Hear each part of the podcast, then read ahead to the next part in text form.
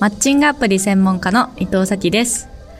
この番組では恋愛メディアの編集長として800人以上にインタビューを行い、恋愛に関する悩みや疑問を解決してきた私が恋愛の黒歴史や失敗談を体験者の方のお話を聞きながらアドバイスや恋愛の悩みに答えていく恋愛のお悩み相談番組です。今回お話しいただくのは、ポッドキャスト番組眠れるラジオのパーソナリティのガスケツさんです。それではお聞きください。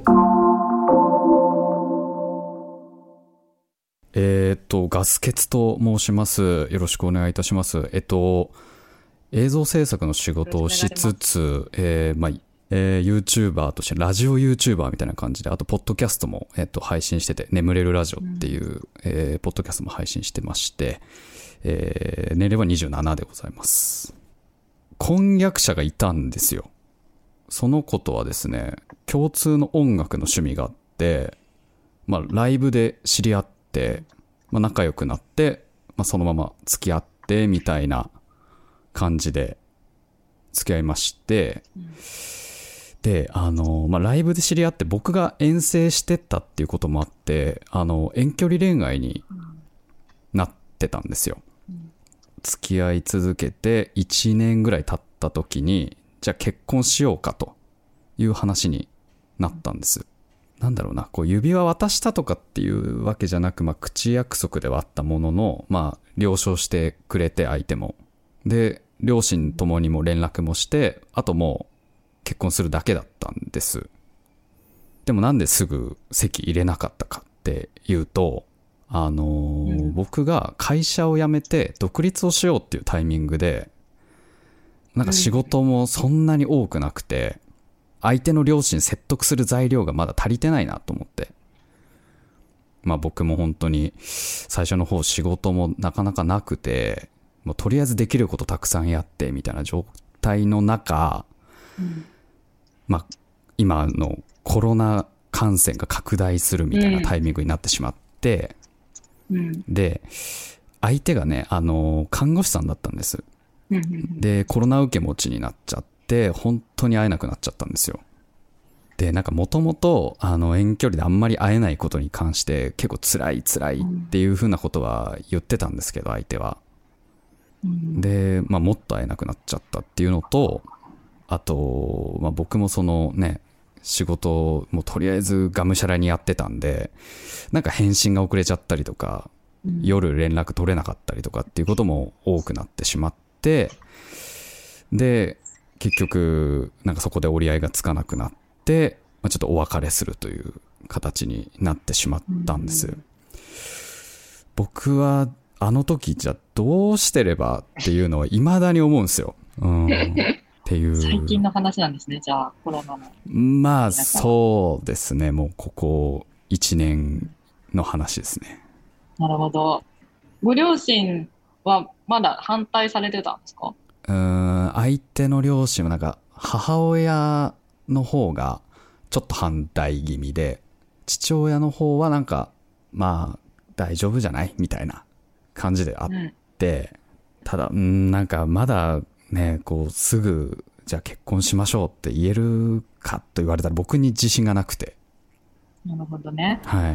いや、男性多いんですよ。自信がないとか、まだ早いとか。はいはいはいはい。なんか結婚、まだ今の、今じゃないみたいな。でも結局ね、あの、じゃあいつなのっていうのはあんまり線引きしてないんですよ。ああ、はいはいはいはい。多分きっとそれって女性側の納得というより男性側の納得なんですよねもうもはやなんかその今自信がないっていうのはで自信つけれるのってじゃあ貯金が1000万貯まったらなのか年収がなんか1000万超えたらなのかみたいなところで言うと、別にそういうことかも別にないわけじゃないですか。はい。だし、じゃあ落ち着い、仕事落ち着いたらって、どの状態が落ち着くんだっけとかっていうのって多分、漠然としてるんですよね。その男性の落ち着いたら自信がついたらって。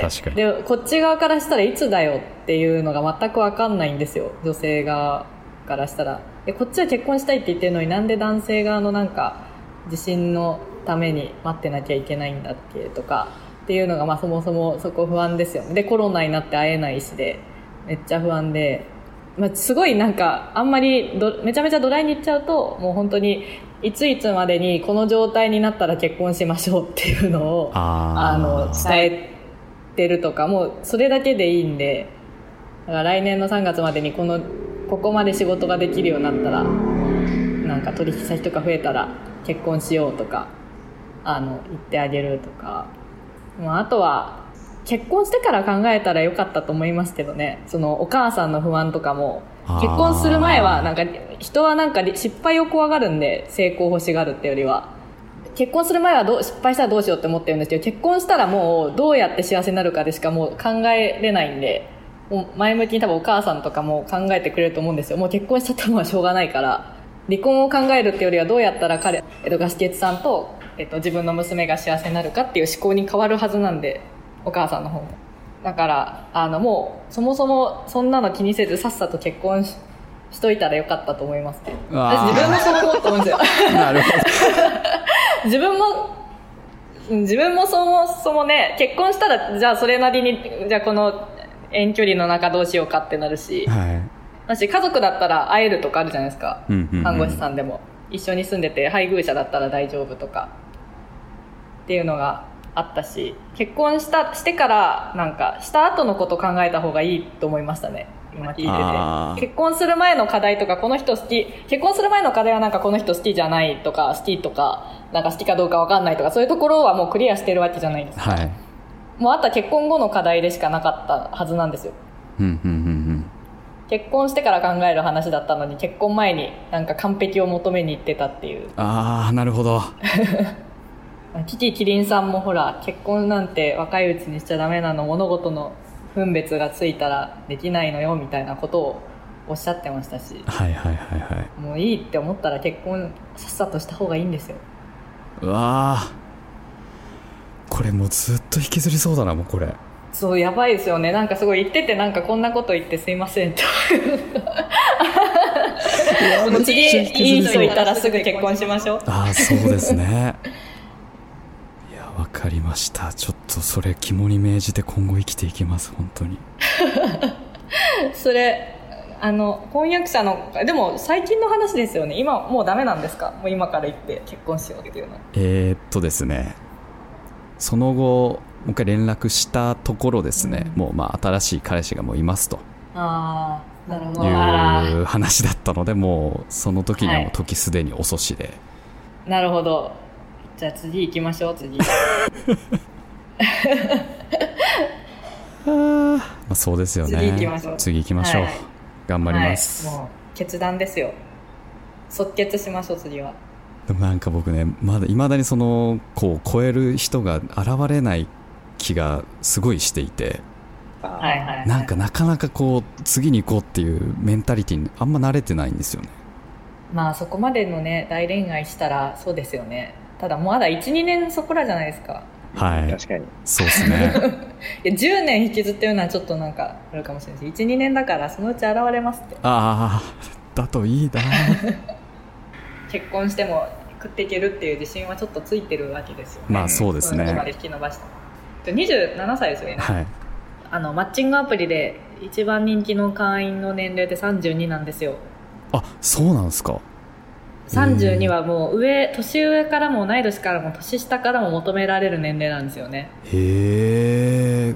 あすいませんだから278の女の子ってちょっと上がいいじゃないですか、はいはいはいはい。で大体その35とか行くとちょっともう上すぎるけど大体30代前半がいいなってなるんですよへー20代後半からも30代前半の女の子からも30代後半とかになってくると女性ってむしろ下がいいになるんで。